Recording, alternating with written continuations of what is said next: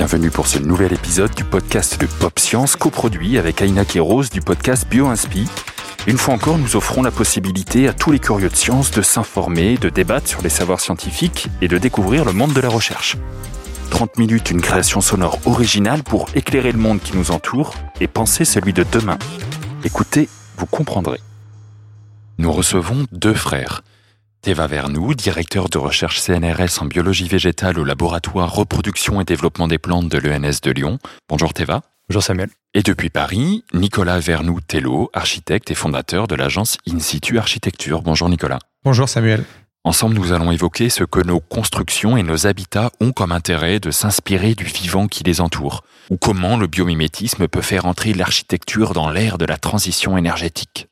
Nous nous demanderons dans quelles ressources naturelles nos invités puisent leurs inspirations et en quoi la démarche biomimétique peut révolutionner un secteur du bâtiment qui en a bien besoin puisqu'il représente encore 30% des émissions nationales de gaz à effet de serre.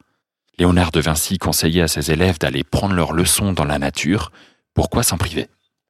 Tout a commencé il y a 4 milliards d'années. Les premières molécules s'assemblaient pour donner la vie sur une planète hostile. Cette vie, de la première cellule, a ensuite évolué vers les millions de bactéries, champignons, végétaux, animaux qui peuplent aujourd'hui la Terre. Alors cette vie, nous la connaissons nourricière, bien sûr. Mais cette vie, c'est aussi une muse, celle de nos poètes et de nos peintres, mais c'est aussi la source d'inspiration de nos inventeurs. On a eu dans ce court extrait d'une conférence donnée par Kalina Raskin de la société Sibios en 2017 une entrée en matière du biomimétisme avec le vivant comme une muse, une muse qui inspirerait nos inventeurs. Continuons, si vous le voulez bien, lever le voile sur la terminologie associée au, mimétisme et à sa définition, parce que j'ai l'impression qu'il est parfois employé à toutes les sauces, ce terme. Mmh. Qu'est-ce qui différencie déjà le biomimétique du bio-inspiré et du biosourcé? Je suis tout à fait euh, d'accord avec vous, Samuel la terminologie est parfois un peu complexe. Au final, le terme de muse est peut-être le, meilleur, je dirais. Ah Donc, biomimétisme, l'idée, c'est de s'inspirer des formes, euh, des matières, des propriétés euh, du vivant pour concevoir des solutions. La bio-inspiration, c'est plus générique. On dirait que c'est un petit peu les démarches de tout type qui vont, qui vont s'inspirer du vivant sans forcément avoir justement une notion d'ingénierie, de mise en hmm. place de systèmes. Biosourcé, l'idée c'est que c'est un matériau ou un produit qui est entièrement fabriqué à partir de matières d'origine euh, biologique. C'est la définition qu'on trouve. Hein. Elle est un peu vague, je dirais, parce que la quasi-totalité hein, des choses qui sont autour de nous, elles sont faites avec des matériels biologiques. Mais bon, l'idée qui est derrière, c'est que la distance euh, en termes de, transformation par rapport au matériel biologique d'origine est beaucoup plus ténue qu'elle peut l'être sur des choses très transformées. Quoi. C'est pour ça que je disais que la, notion de muse est, très, est très intéressante, c'est-à-dire notion de muse en tant qu'inspiration. Je pense que ce qui est important, c'est vraiment il y a la mise en, œuvre technique d'une solution et la démonstration de son efficacité à partir de l'inspiration du vivant. Je pense que c'est ça le, point le, le, plus important. C'est pas juste euh, créer une forme parce qu'elle est belle dans la nature. Ça va au-delà de ça. Je crois que Nicolas, tu voulais compléter? Alors oui, en termes de en termes de terminologie, on, trouve beaucoup d'autres mots. Hein. On trouve le biomorphisme, bionique. Enfin, il y a tout un champ sémantique finalement qui se décline autour de la notion de, bio. Euh, moi, j'ajouterais que en fait tout ça c'est un peu une grande famille. L'objectif, je dirais, de toutes ces démarches, c'est de tendre euh, vers une méthodologie, vers une pensée écologique. Si on prend un peu de hauteur par rapport aux pionniers de l'architecture bio-inspirée, on va penser bien sûr à Anthony Gaudi.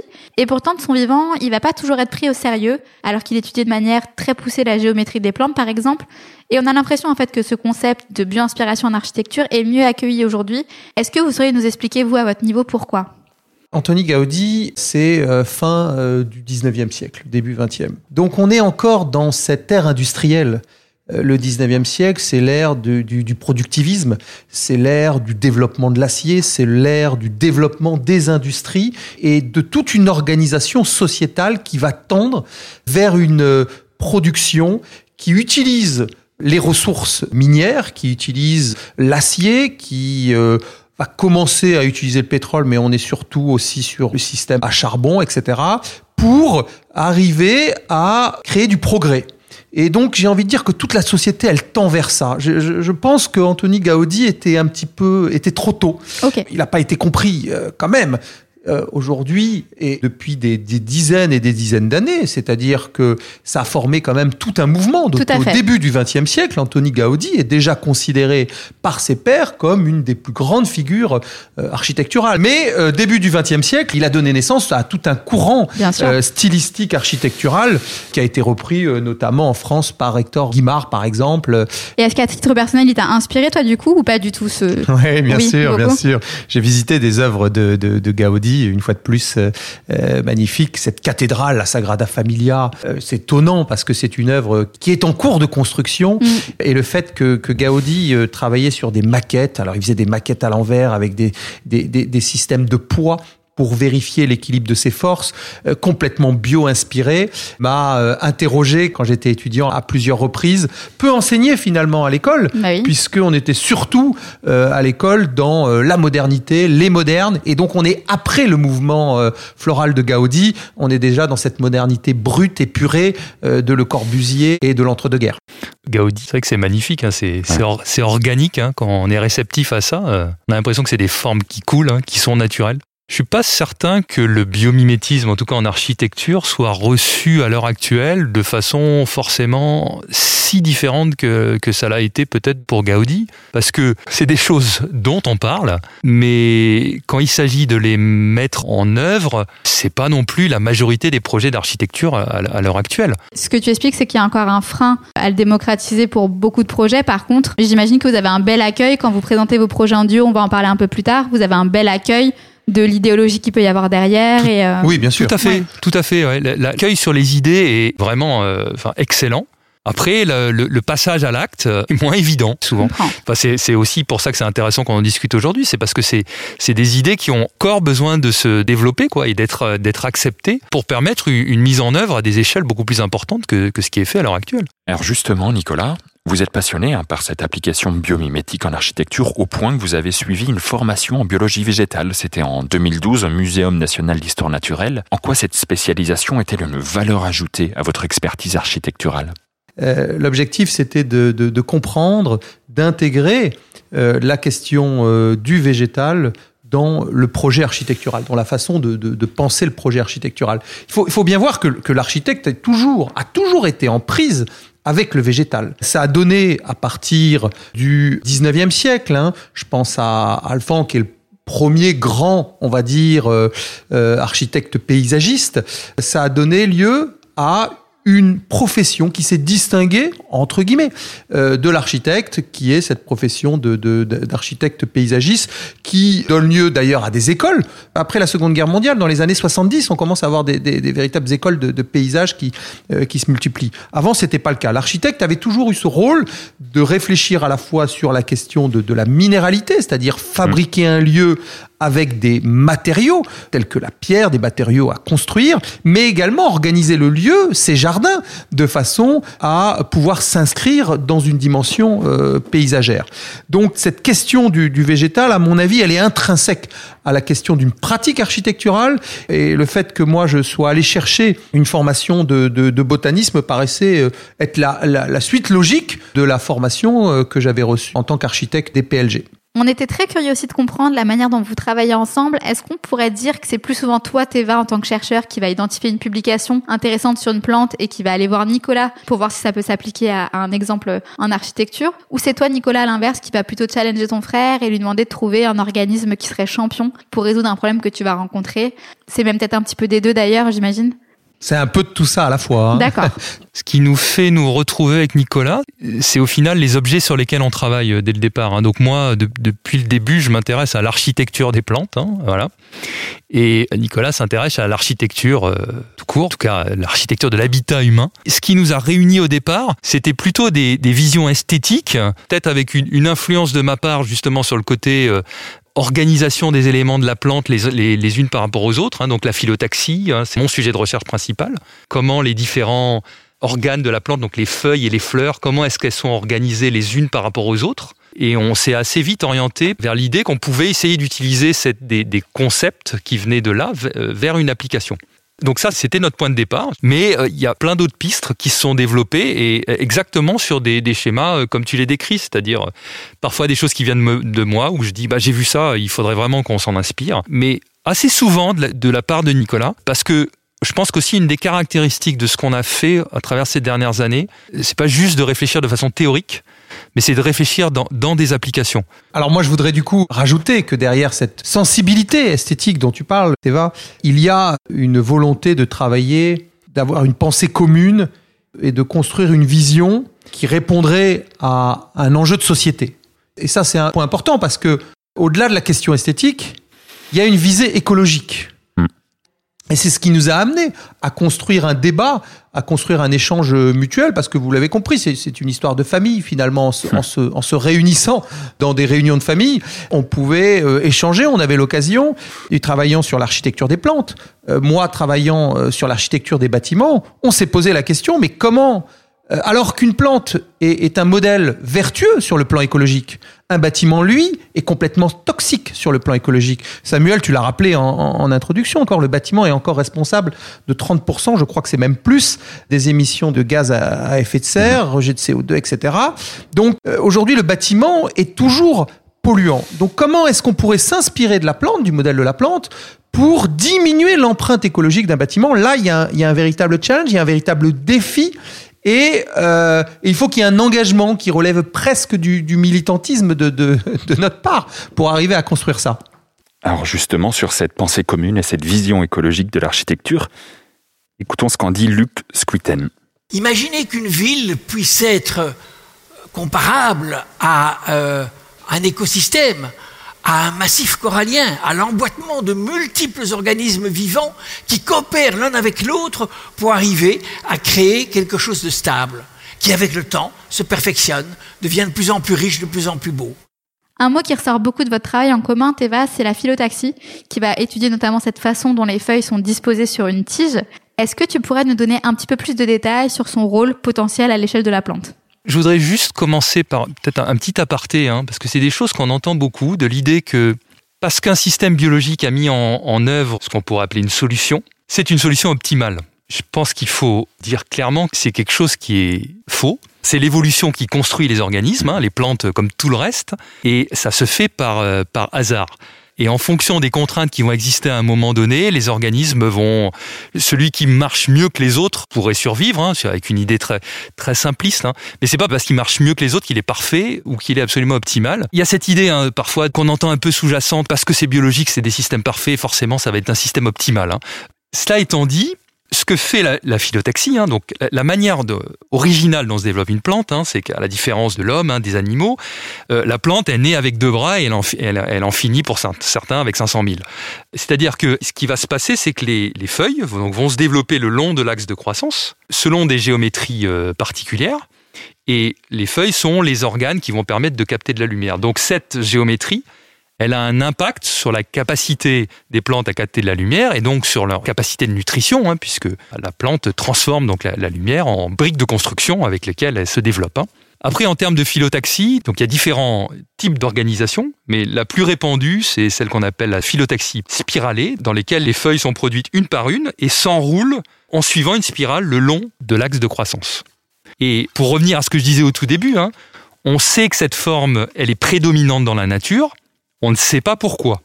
Ce qu'on peut penser quand même après, hein, voilà, c'est que si elle est là, c'est potentiellement parce que elle doit donner à la plante des caractéristiques particulières hein, qui, lui permettent de, de mieux durer, on va dire, dans son environnement. Ça, ça, peut être une manière de penser. Hein. Il y, en a d'autres. Il y a des visions qui disent que on a tendance à développer des spirales parce que c'est, on va dire, les formes qui coûtent le moins d'énergie à la plante. Bon, ce qui peut aussi être une manière de dire, ça peut être ça en fait l'avantage adaptatif pour la plante il y a des choses hein, qui montrent ça, mais je, enfin, je voulais vraiment dire que d'un point de vue scientifique, c'est pas quelque chose qui soit complètement tranché. Ah, justement, quand on comprend ces fondamentaux pour le végétal que vous avez parfaitement exposé, Théva, euh, j'ai envie de vous poser une question à, vous, Nicolas. Comment est-ce qu'en tant qu'architecte, on s'en inspire pour qui optimiser l'exposition à la lumière naturelle, qui réguler notre consommation d'énergie, avec moins d'éclairage, pourquoi pas, ou mieux réguler thermiquement un bâtiment? À partir du moment où, où la plante s'organise pour capter euh, cette énergie euh, passive du soleil pour faire sa photosynthèse. La, plante, c'est un, un, besoin vital qu'elle a. Mmh. On s'est posé la question de savoir si un bâtiment pouvait lui aussi s'organiser dans sa géométrie pour aller capter un maximum de soleil et bénéficier de l'énergie passive pour optimiser, on va dire, sa consommation énergétique, ses besoins en chauffage, mais également améliorer la santé des habitants mmh. de ces bâtiments. Donc ce parallèle entre modèle biologique et, modèle architectural, là, là on revient sur cette question de la méthodologie. Comment est-ce qu'on chemine? Comment est-ce qu'on avance ensemble, biologistes et architectes? Donc après avoir analysé, après avoir décrit cette géométrie, qu'on observe chez la plante, on va transposer ces figures géométriques dans le bâtiment et se dire comment est-ce qu'un bâtiment s'organiserait lui aussi euh, selon une géométrie spiralée pour capter un, maximum de soleil. Alors, ça, ça donne pas des, euh, ça donne pas des bâtiments en, forme de feuilles, hein. euh, ni ni en forme de plante, parce que le, le, bâtiment, la production d'un bâtiment est, beaucoup trop euh, complexe. Il y a beaucoup trop de paramètres qui, qui rentrent en jeu, notamment évidemment les questions économiques. Donc, la question pour nous est de savoir comment on pourrait organiser, disposer ce bâtiment ou ces bâtiments sur une parcelle, en gardant des techniques constructives standards pour maîtriser son coût, et en même temps s'inspirer de cette organisation spiralée euh, telle que le fait la plante. Donc on disposera euh, les bâtiments selon une organisation spiralée de façon à ce que ils viennent optimiser la capture du soleil. On est en train de parler quand même, in fine, pour une exposition de, de 4 heures, d'environ 25% hein, de réduction de la dépense énergétique. Donc on voit bien la simplicité quelque part de cette démarche. J'ai envie de parler presque d'une technologie low-tech. Hmm. En fait, les modèles biologiques euh, d'inspiration, ça joue à plein d'échelles différentes. Euh, et est-ce qu'en dehors de l'organisme seul, un massif forestier, par exemple, en prenant un système végétal plutôt qu'un organisme ou une cellule, peut lui aussi être inspirant, euh, rentrer dans une démarche de biomimétisme? Et si oui, comment? C'est tout à fait le cas. une question qu'on peut se poser, hein, biologique, et sur une forêt qui n'est pas une forêt plantée, hein, parce que là, on n'a plus d'informations. c'est Qu'est-ce qu'on a en termes de diversité d'essence, par exemple?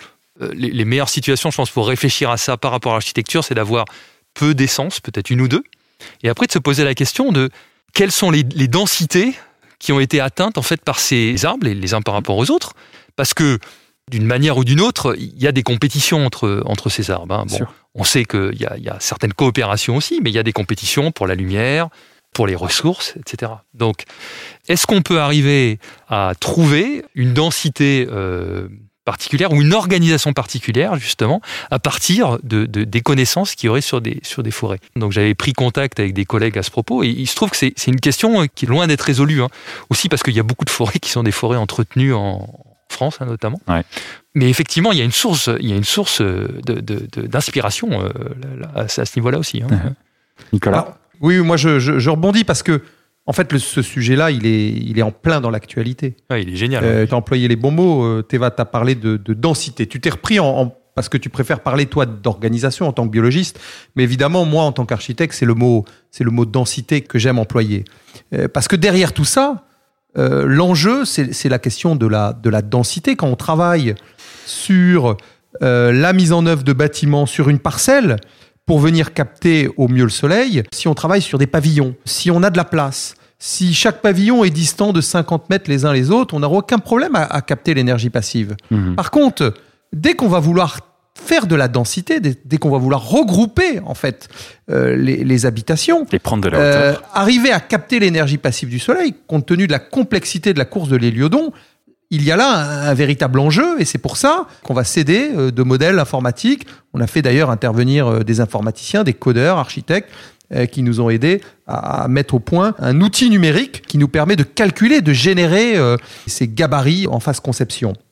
Il y a aussi la question du trop de densité. Et c'est la question qui est soulevée par Teva sur, effectivement, dans une forêt, dans une population de, de, végétaux, il y a un point limite de la densité. Et pourquoi? Pourquoi c'est un sujet d'actualité? Parce que euh, c'est la question du, du, Covid et c'est la question aujourd'hui qui est mise sur la table depuis mhm. plusieurs mois. Est-ce que nos villes ne sont pas trop denses? Euh, Quel est le, point limite de la densité finalement? Pour qu'il y ait un équilibre sanitaire, un équilibre général dans une société, dans une agglomération. Alors on a beaucoup parlé de plantes jusqu'ici, mais on sait que vous vous inspirez aussi du règne animal, notamment de certaines termitières pour des enjeux de ventilation. Et c'est ce qui a inspiré en fait la construction d'une église bio-inspirée à Dakar, qui a été très remarquée. Est-ce que vous pourriez nous raconter un petit peu la genèse de ce projet? Alors là, je propose cette fois-ci d'inverser.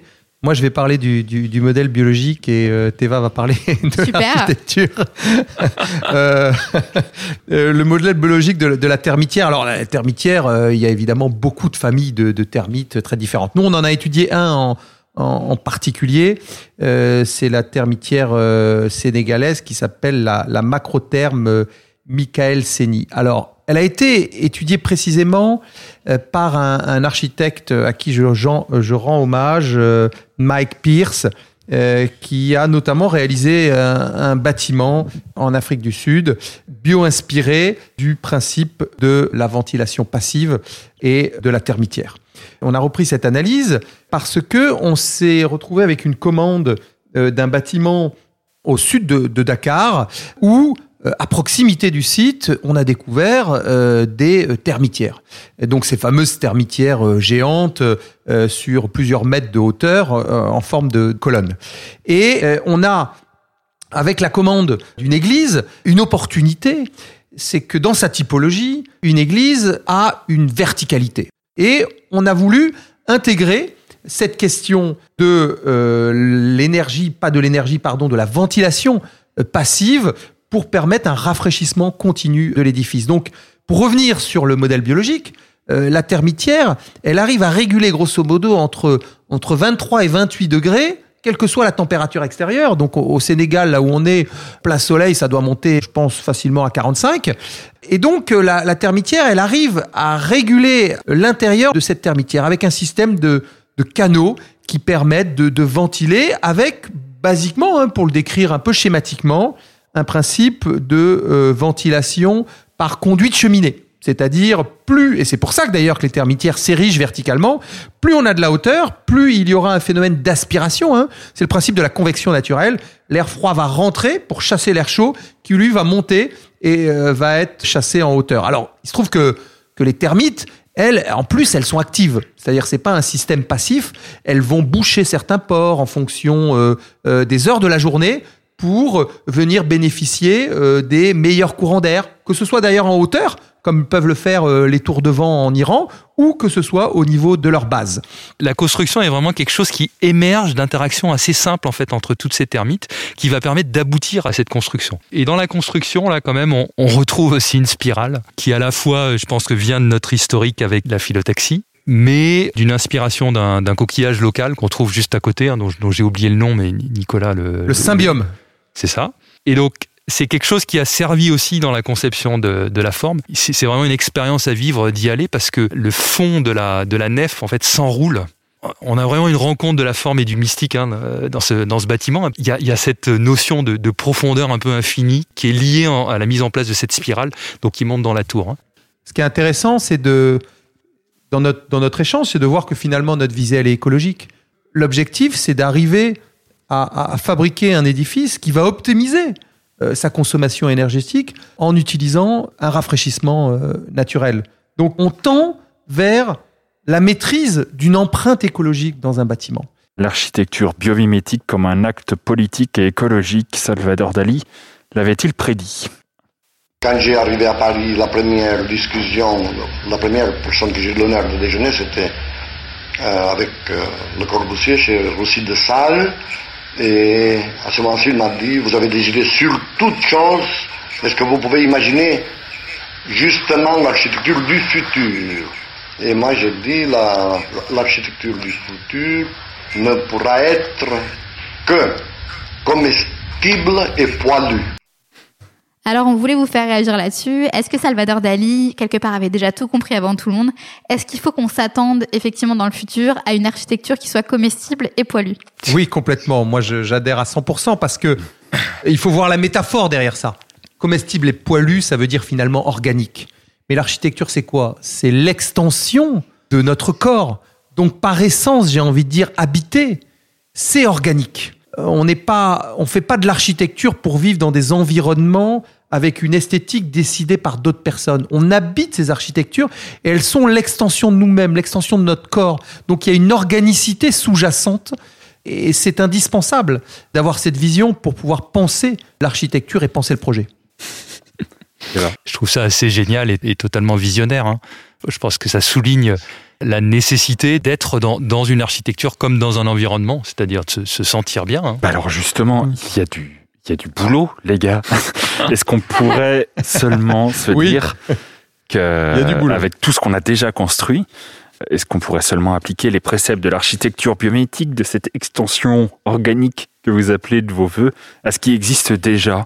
Est-ce que plutôt que de tout reconstruire, de refaire du neuf, est-ce qu'on pourrait pas trouver dans le vivant des sources d'inspiration pour rénover notre parc immobilier, notre bâtiment qu'on appelle ancien, tout ce qui existe déjà oui, oui, parce que l'architecture biomimétique, travailler sur le biomimétisme, c'est pas uniquement fabriquer des, bâtiments. Peut-être qu'on a un petit peu trop parlé de ce travail sur des gabarits de bâtiments qui permet effectivement la, création de, bâtiments, mais on a, on a plusieurs thèmes de recherche.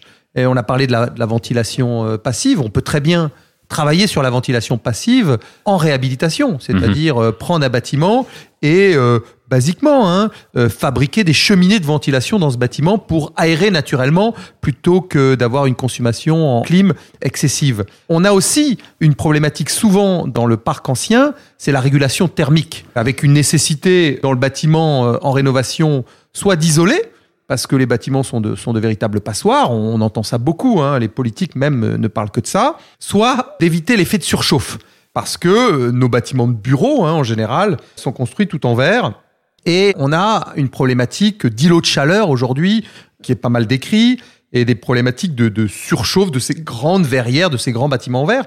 Et on travaille sur un projet de, réhabilitation d'un immeuble de bureau, et, et qu'on agrandit également, et sur un principe de double pot qu'on a appelé feuille de charme, parce qu'il est bio-inspiré de, la feuille de charme, qui est une double euh, passive, c'est-à-dire sans apport euh, énergétique, euh, électrique, ni rien, qui réagit à la température uniquement et qui permet au bâtiment de se protéger des effets de surchauffe. Cette double peau se referme pour éviter les excès de, rayons de soleil quand euh, la température est importante, au-delà de 25 degrés. Et en dessous de 20 degrés, au contraire, les feuilles sont repliées de façon à laisser passer le soleil et de bénéficier de l'énergie passive du soleil. Donc il y a, oui, il y a sur la rénovation, il y a énormément de choses à faire. Le biomimétisme, c'est réfléchir à, toutes les échelles. Théva le disait tout à l'heure, euh, c'est complètement transversal en termes de projet et d'échelle.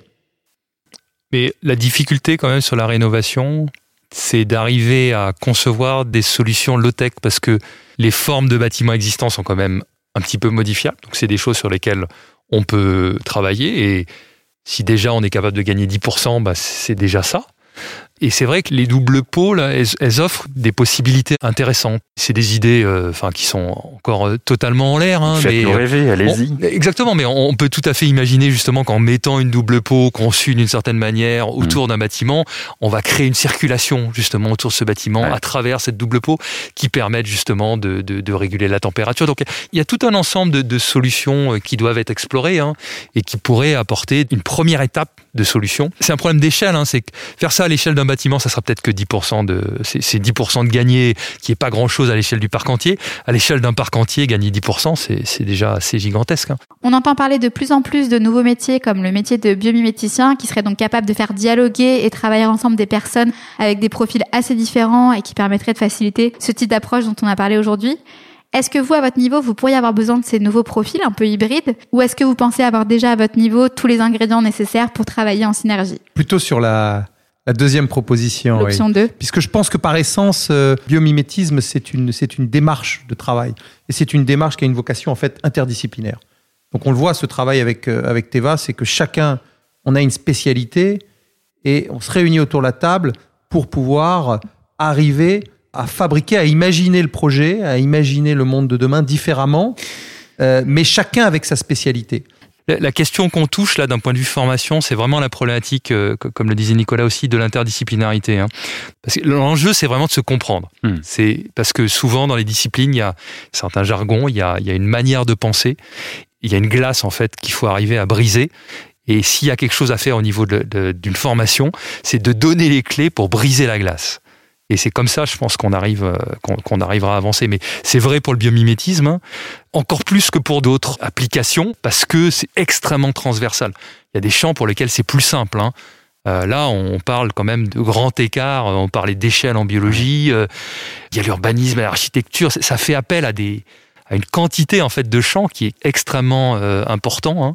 Donc c'est pas évident, je pense, d'avoir quelqu'un qui soit capable de couvrir tout ça de façon totalement réaliste. Hein. Par contre, quelqu'un avec bien formé d'un côté et puis avec une sensibilité euh, ailleurs. Là, ça, ça crée des réseaux qui permettent justement d'agréger les compétences qui vont permettre de mettre en œuvre ces solutions. Et c'est de ça dont on a besoin. Je veux dire, on est dans une société, les individus travaillent pas tout seuls. Pour moi, c'est aussi euh, le bonheur de ce travail avec mon frère, c'est de ne pas travailler tout seul, de réfléchir ensemble, de faire émerger des, des, des choses euh, communes. Hein. sinon, autant être tout seul dans sa cave, hein, dans, dans, sa grotte, pardon. Ce qui, ce qui est et je rajoute du coup que ce qui est important, c'est que finalement, cette architecture du futur, euh, on a tous les ingrédients. On a tout pour la fabriquer, cette architecture du futur. On a mm. toutes les compétences. Finalement, tout ça, c'est une histoire d'organisation. Elle doit être collaborative. Il faut s'organiser pour arriver à les, à, les mettre en œuvre. Hein. Et, une fois de plus, euh, j'insiste sur le fait que tu vas rappeler que toutes ces mises en œuvre qu'on propose, elles sont low-tech. Elles sont pensées déjà dans une économie. On a, elles sont à notre disposition. On n'a plus qu'à. Donc, euh, cette architecture du futur, on n'a pas besoin de la penser en se disant on va réinventer complètement les choses, on va réinventer des métiers, il va falloir non, non, on a tous les ingrédients, tous les éléments pour la faire. Donc il faut qu'on nous en donne les moyens. Go. Ce qui est, certain, je, partage. Théva et Nicolas, c'est qu'un des leviers à actionner pour accélérer le mouvement du biomimétisme en architecture, bah, c'est la fraternité. en tout cas, c'est ce qu'il en sort, pas seulement la vôtre, mais aussi dialoguer, croiser les disciplines, les savoirs, observer le vivant, autant d'outils utiles à dessiner un avenir plus désirable au secteur du bâtiment, de la construction, de l'architecture, quelque chose de plus résilient, de plus ancré dans le vivant. Nicolas Teva, merci. J'en conclus d'avoir pris le temps de la médiation scientifique et d'être passé par le podcast de BioInspi et de Pop Science. Merci à Flavien du studio Plus 8 pour la mise en son, pour la réalisation technique de cet épisode également et pour aller plus loin dans le sujet, deux choses. Je ne saurais mieux vous conseiller la lecture du dernier Pop Science Mag Énergie, une transition, un petit pas. Et plus encore, abonnez-vous à BioInspi, évidemment, le podcast d'Aina Rose, l'exploratrice du biomimétisme. À tout bientôt pour un nouvel épisode.